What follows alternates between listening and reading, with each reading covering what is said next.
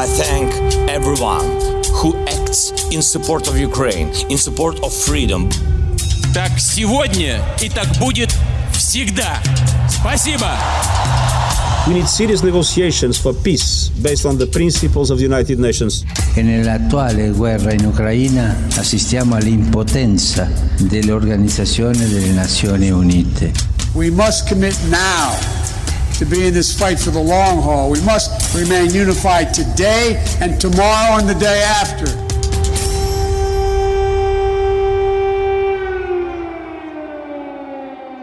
Viva!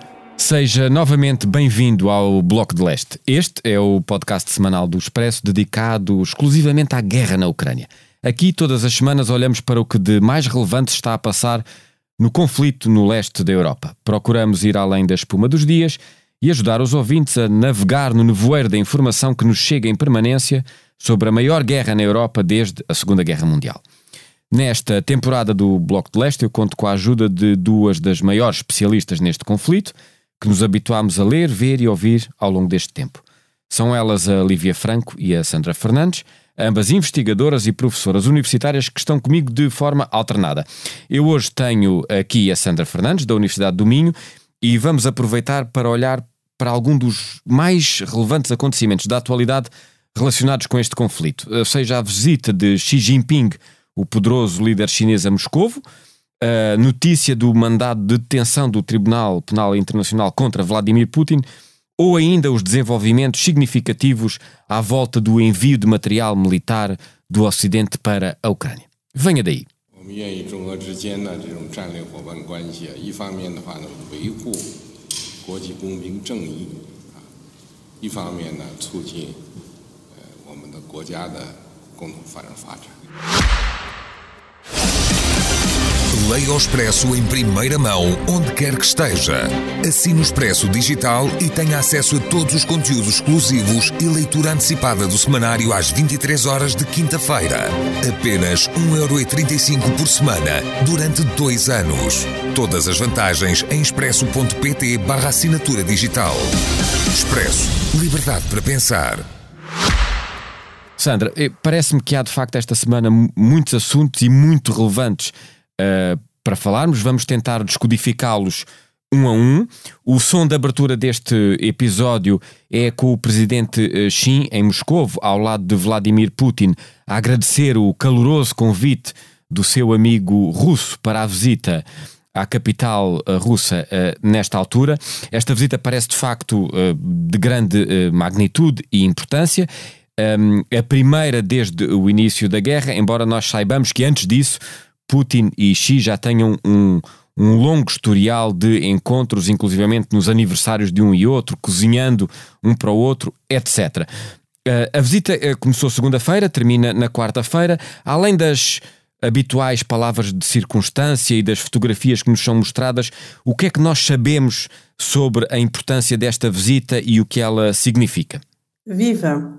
Bem, de facto, ouvir o, o, presidente chinês Xi Jinping na, no som uh, uh, de, deste, deste episódio uh, é interessante, não é? porque ele sublinha que se trata de uma conversa informal entre dois amigos. Uhum. Esta amizade entre os dois presidentes, no sentido de aproximar esses dois países, essas duas potências, na verdade tem vindo a intensificar-se precisamente sob o mandato deles próprios. Não é? Nós podemos situar nos últimos 10 anos uma intensificação da relação. A, a mim o que me suscita em primeira linha quando vejo, nós vimos o som, mas também existem as imagens, Exato. não é?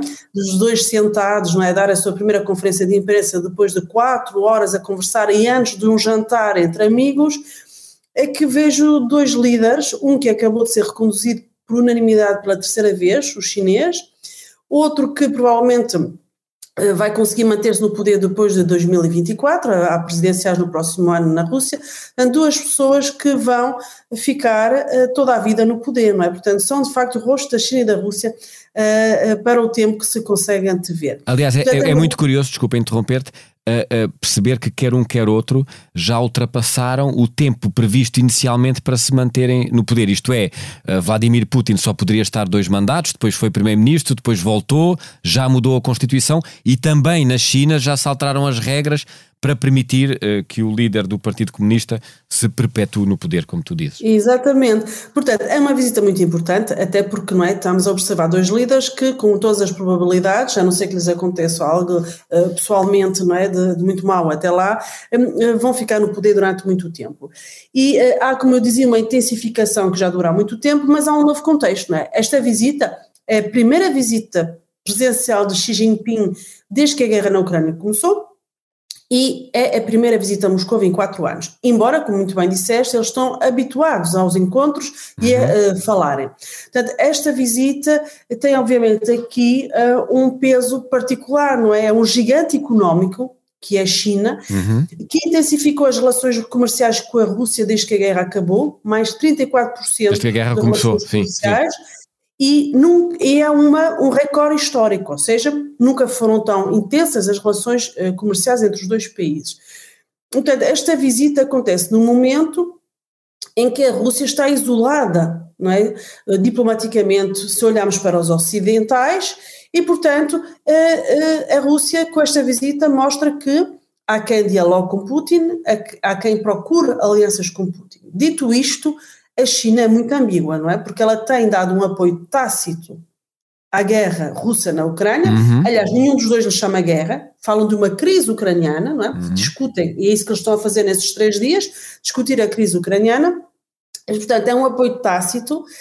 E apesar de tudo, a Rússia, tem, a China, peço desculpa, tem sido muito moderada no apoio à Rússia. Lembrar que eh, tem se abstido nas votações da, da Assembleia Geral das Nações Unidas que condenam não é? A Rússia relativamente à, à sua Mas guerra. Mas tu quando falas desta, dessa moderação, o facto de nesta altura Xi visitar Moscou pela primeira vez em quatro anos, como sublinhaste, não, não parece ser ou não pode ser uma espécie de virar de página para um apoio mais aberto ou parece-te que isso seria exagerado concluir?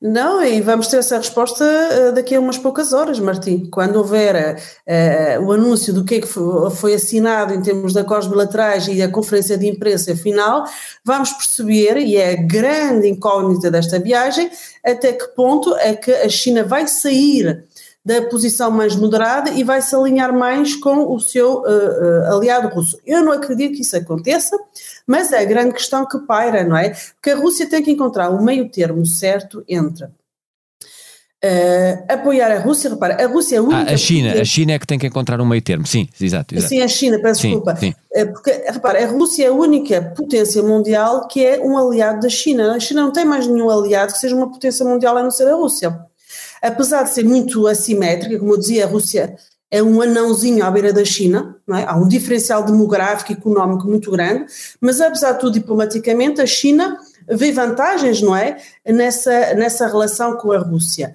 E, portanto, mas ao mesmo tempo a China uh, pretende continuar a funcionar no seu modelo, não é que é um, regime autoritário, mas com um, um, um, funcionamento capitalista, portanto precisa da continuidade da abertura dos mercados. A China não tem interesse nenhum em ser sancionada pelo Ocidente, uhum. porque está a apoiar a Rússia no seu esforço de guerra contra a Ucrânia. Portanto, é esse meio termo que a China uh, procura. Eu penso que um sinal muito claro já foi dado, Martim. Qual? Quando a China uh, uh, publicou, através do seu Ministério dos Negócios Estrangeiros, famo, o famoso plano de paz chinês, uh, por volta do dia 20 de fevereiro. Ah, que tinha 10 ou 12 pontos, exatamente. Exatamente, que não é um plano de paz, é mais uma posição. Um, a China deu um sinal muito claro à Rússia. O limite é parem de brincar com a guerra nuclear. É? Portanto, o nuclear tem que ficar fora desta história. O resto, um, nós uh, vamos apoiando a Rússia para ela não ficar isolada e para ela poder, de alguma forma, ganhar alguma coisa. A, China não tem interesse em que a Rússia seja uma perdedora desta guerra. O problema, aliás, existe do lado dos ocidentais, não é?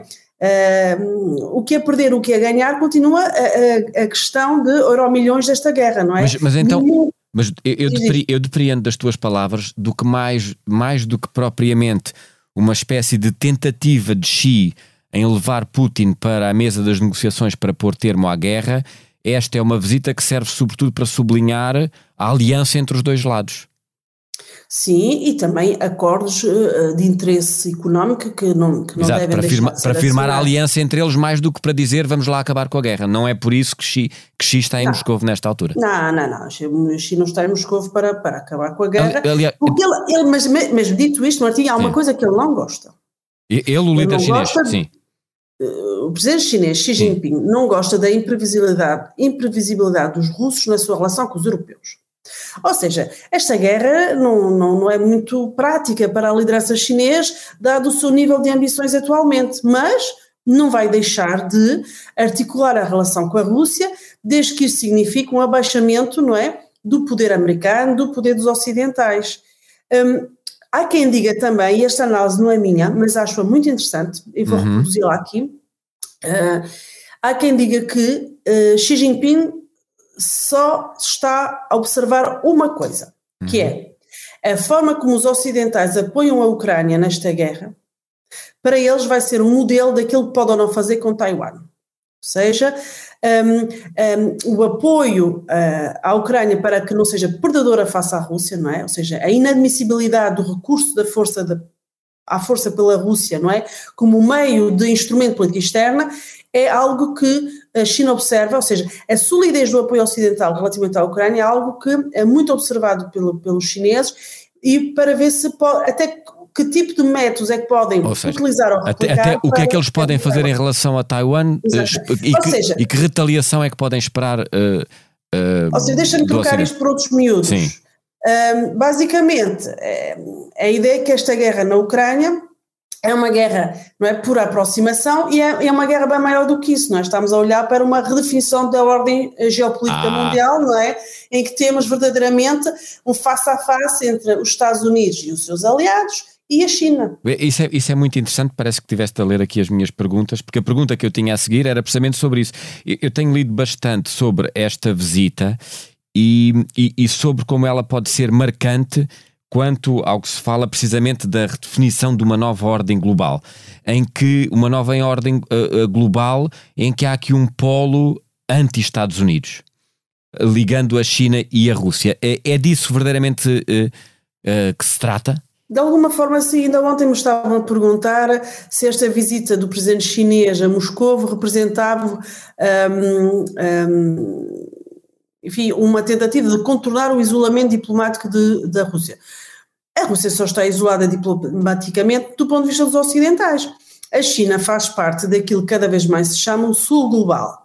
Bom, o termo é muito contestado, Uh, enfim, não é obviamente uma espécie de bloco diplomático de todo, não é, é muito heterogéneo, mas transpira algumas ideias que a China também leva para este encontro, estes três dias em Moscou. Uma, espécie de nova ideias? versão dos, dos não alinhados que existiam nos anos Pois 70 também, e 80. também há essa referência à Guerra Sim. Fria, ou seja, uh, países que não querem estar nem de um lado nem do outro da, da divisão do poder mundial, porque este face a face Rússia e China parece uma, um regresso à bipolaridade, mas não é. O mundo hoje é muito mais interdependente, muito mais complexo. Os desafios da política internacional são desafios verdadeiramente transnacionais, ou seja, por exemplo, o clima não tem fronteiras. Não é? Uh, o clima de todos e o desafio das alterações climáticas não é chinês ou não é americano, não é? É mesmo um desafio de, de toda a humanidade. Exato. Portanto, o mundo é diferente, mas de facto a China procura uh, também, um, enfim, eu não iria dizer agradar, mas criar pontos com os países que, porque repara, há países que condenaram a Rússia, não é, Sim. nas Nações Unidas, Sim. mas não significa que sejam a favor uh, de, de, uma liderança americana ou da forma como o capitalismo mundial tem funcionado, não é? Ok.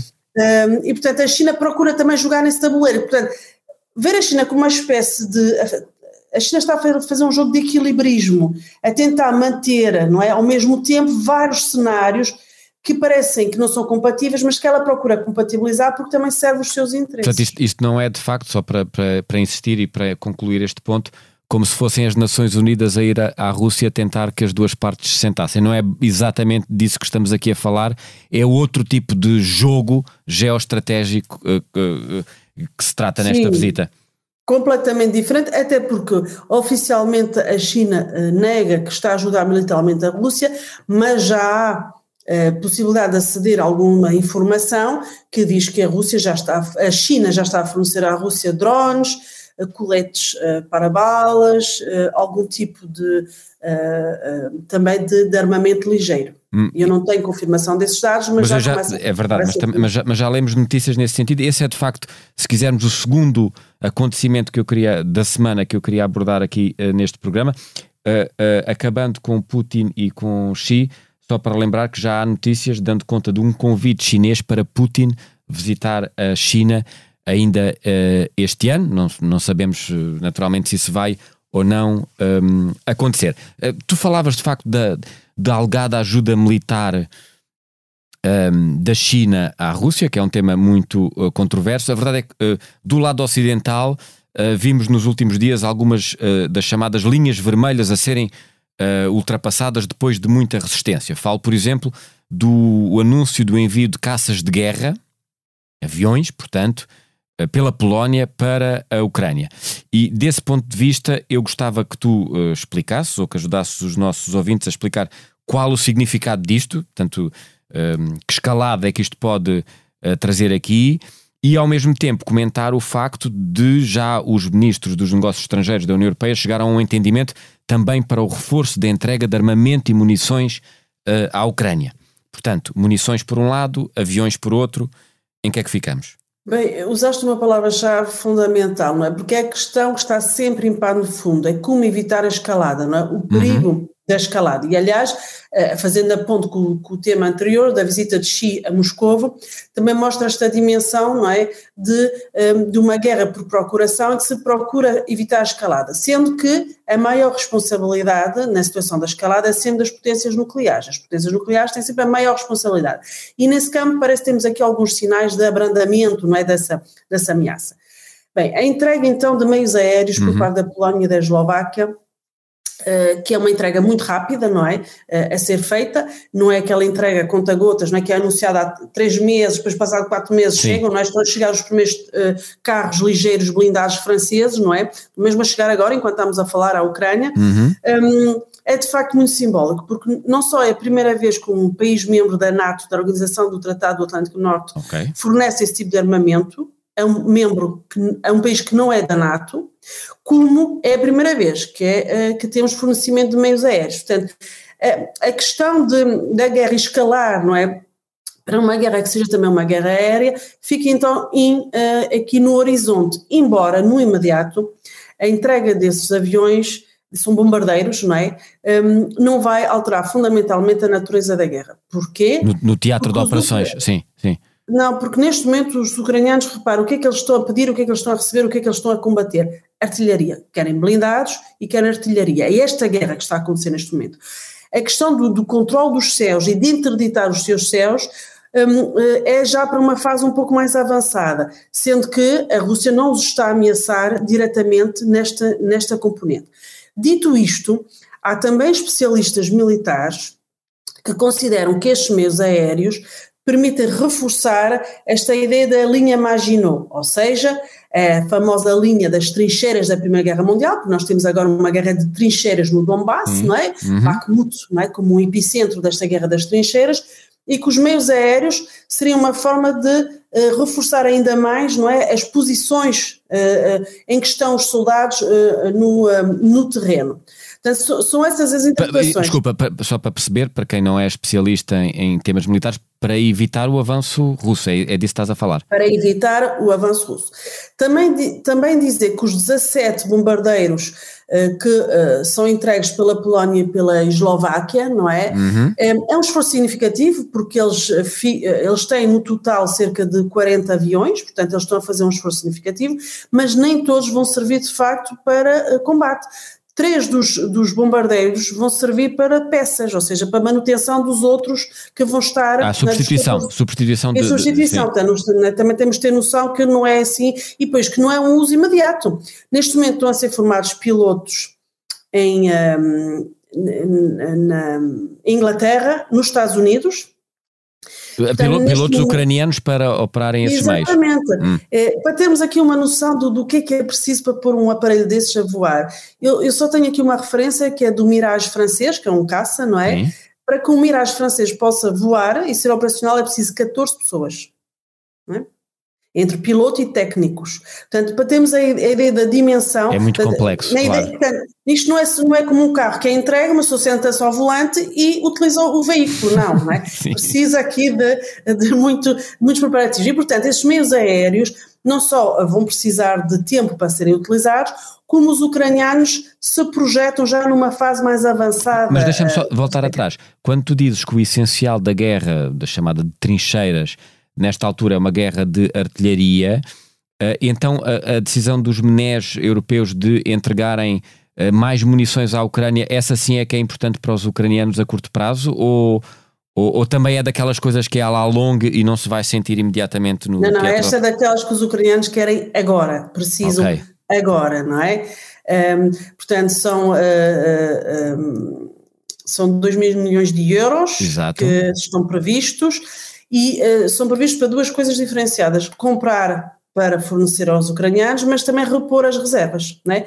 porque os países europeus estão também com muito poucas reservas, porque têm fornecido à Ucrânia, não é? portanto tem essas duas dimensões, Um, não é só fornecimento à Ucrânia, também reconstituição uh, uh, reservas. Sandra, vamos passar para o último tema, que também de alguma maneira estará ligado com os outros que aqui falámos, o TPI, eh, o célebre Tribunal Penal Internacional, eh, decidiu emitir um eh, mandado de detenção internacional contra Vladimir eh, Putin. Este tribunal, com sede em Haia, um, acusou o líder russo de ser pessoalmente responsável pelo rapto de milhares de crianças da Ucrânia. O que é que isto quer dizer? E presumo eu que também os ouvintes eh, perguntarão a mesma questão que me está na minha cabeça: é vai acontecer alguma coisa? Sim e não. vai acontecer alguma coisa e não vai acontecer nada. Ao presidente Putin não vai acontecer rigorosamente nada, porque ele, para ser julgado por este crime de guerra, porque é considerado um crime de guerra, eh, teria que se apresentar fisicamente a julgamento e, eh, conforme percebemos, não é? Um, Não terá muita vontade. Sim. O presidente Putin não vai fazer isso, até porque esta visita de Xi Jinping não é, mostra que eh, Putin pode ser um pária para os ocidentais, mas para, para Putin é uma pessoa. eh, Para Xi, para Xi, claro. é, é um, um parceiro e um amigo perfeitamente eh, decente eh, com o qual se pode relacionar. Portanto, o, o- o TP do- o TPI não tem forma de ir buscar alguém para ser julgado, como tu estás a. a- teria se, repara, há- há- o TPI rege pelos estatutos de Roma, anos 70, não é? Portanto, os Estados têm que ser signatários e reconhecer a jurisdição desse tribunal. Ok. Significa que se Putin viajar, por exemplo, a Portugal, as autoridades portuguesas podem prendê-lo e remetê-lo, não é? Porque há uma colaboração, porque eh, eh, não, não é? Mas Putin, mas Putin também saberá isso e não deve visitar Lisboa nos próximos tempos. Pronto. Uh, mas coloca questões, com certeza, não é? O que me parece muito importante nesta, nesta história do, do TPI, do mandato de, de prisão de, de, de- de Putin, é que um, mostra qual é a natureza desta guerra, mostra a verdadeira guerra de Putin. A guerra de Putin é uma guerra suja, é uma guerra que é uma prática sem limites. E o que estávamos a falar há pouco do armamento e da guerra das tri- das trincheiras também mostra isso. Ao mesmo tempo que estamos a observar uma guerra de trincheiras, estamos a observar salvas muito densas de uh, uh, tiros de artilharia e de lançamento de mísseis, inclusive mísseis hiper avançados, os, os mísseis Kinjal, não é? Uhum. Que atingiram há pouco tempo, há duas semanas, o leste da Ucrânia, nomeadamente. Um, nós assistimos a uma guerra que os alvos não são militares, não é? São civis, claramente. Os tiros são muito pouco precisos, não é? O que interessa é, criar medo, terror. E esta questão da deportação das crianças, do meu ponto de vista, O que é que, o que é- expli- podes explicar resumidamente o que é que é esta questão da deportação das crianças? Bom, basicamente, eh, quando os russos começaram a entrar eh, pela Ucrânia dentro, não é, em fevereiro do ano passado, as primeiras, eh, eh, os primeiros testemunhos que isto estava a acontecer foram as organizações não governamentais, até que sai claramente relatórios da Amnistia Internacional no final do ano passado que mostram que há uma coisa que não é normal. Porque é assim, em qualquer guerra, haver movimento de populações é normal, não é? As, é? Eh, internamente, para fora, as populações mexem-se devido ao conflito. Mas depois começaram-se a perceber que algo fora do comum e fora do normal estava a acontecer com crianças. Portanto, basicamente, eh, o- o- os soldados russos né, é que organizaram isso no terreno, canalizavam as crianças, em primeira instância que elas estavam institucionalizadas, lembrar que a, a Ucrânia e o leste da Ucrânia, enfim, há muitas famílias com dificuldades, não é? E, portanto, uhum. crianças com pais, mas que eram institucionalizadas, não é? Porque as famílias não conseguiam uh, uh, dar conta do, uh, do, do cuidado a essas crianças. Portanto, essencialmente crianças que têm famílias, que têm, que têm pais e mães, não é? E que foram canalizadas para a fronteira russa e levadas para profundidade a mais de 200 quilómetros da fronteira com a Rússia. E há um rosto para isso que também é agora procurada pelo TPI, que é a senhora Belova, não é? que, tem, que tem a função oficial, não é? De coordenar estas deportações que isto é que é uma grande novidade histórica. Repara, outros regimes o fizeram no passado, se olharmos para a América Latina, por exemplo, mas nunca foi assumida às claras como uma política pública de Estado. Desde maio do ano passado, até com alterações às leis de adoção na Rússia, uhum. é assumido como política de Estado apagar a identidade de menores, não dar a menores uh, voz no assunto, não é só a partir dos 14 anos é que é preciso ouvir os menores na Rússia para uh, decisões de adoção e uh, cortes com, com, com, as famílias de origem, não é? Portanto, há uma legalização administrativa do roubo das crianças. É isso que está a acontecer na Rússia, é isso que o tribunal agora pôs às claras é e condena. Eh, é isso que está a acontecer. É, eh, é um considerado crime de guerra e eu não tenho grandes dúvidas que isto vai passar muito rapidamente para crime contra a humanidade e vai constituir uma peça para crime de genocídio. É algo que os ucranianos dizem desde o início, uhum. que Putin tem por objetivo um genocídio dos ucranianos, e eu confesso que no início da guerra um, estava ainda em modo de observação e a considerar que era mais uma narrativa uh, para conseguir apoios, não é? Para resistir, mas cada vez mais face às práticas desumanas e sem fé na lei de Putin, uhum. não tenho dúvida que há aqui um objetivo de aniquilação de uma população e, portanto, é um genocídio. Muito bem, e com estas palavras e este alerta para esta situação terrível, uh, terminamos o episódio desta semana. O, obrigado, Sandra, pelos teus esclarecimentos sempre uh, úteis e muito informados. Nós ficamos aqui com mais este episódio do Bloco de Leste. Voltaremos para a semana.